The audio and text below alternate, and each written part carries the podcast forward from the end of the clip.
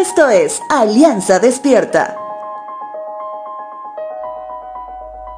Muchas veces el mundo se escandaliza cuando suelen escuchar acerca del retorno de Cristo y lo que este evento provocaría. Ciertamente el mundo está dividido entre los que piensan que es una especie de cuento y entre los que creen que a pesar de esforzarse en lo que hacen, no serían llevados por Jesús.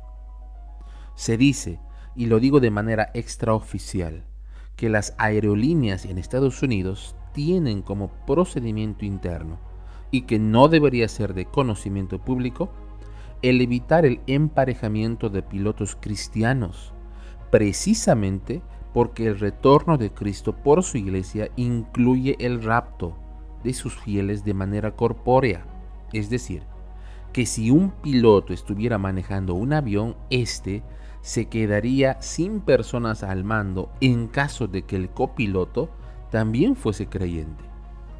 Todo esto apoyado en lo que cita Primera de Tesalonicenses capítulo 4, versos 16 y 17 que dice lo siguiente.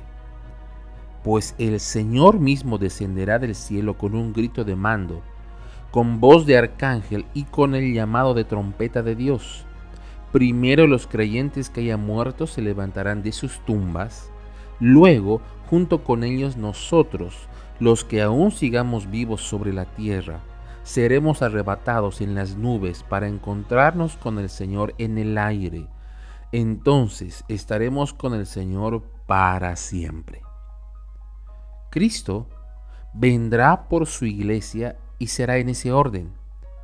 Y esto es algo que no solo lo conocemos ahora, sino que también se lo conocía y de manera profética en el Antiguo Testamento.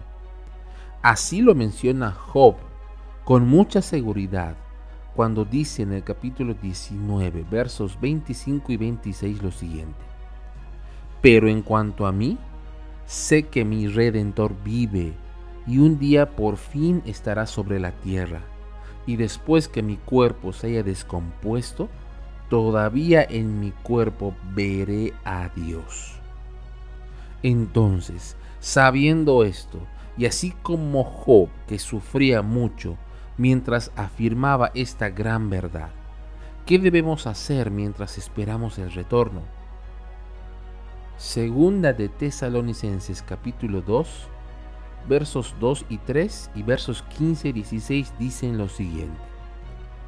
No se dejen perturbar ni se alarmen tan fácilmente por los que dicen que el día del Señor ya ha comenzado. No les crean, ni siquiera si afirman haber tenido una visión espiritual o una revelación o haber recibido una carta supuestamente de nosotros.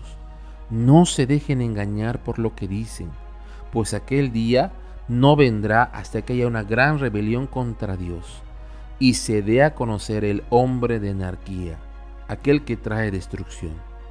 Con todo esto en mente, amados hermanos, permanezcan firmes y sigan bien aferrados a las enseñanzas que les transmitimos tanto en persona como por carta, que nuestro Señor Jesucristo mismo y Dios nuestro Padre, quien nos amó y por su gracia nos dio consuelo eterno, y una esperanza maravillosa, los conforten y fortalezcan en todo lo bueno que ustedes hagan y digan.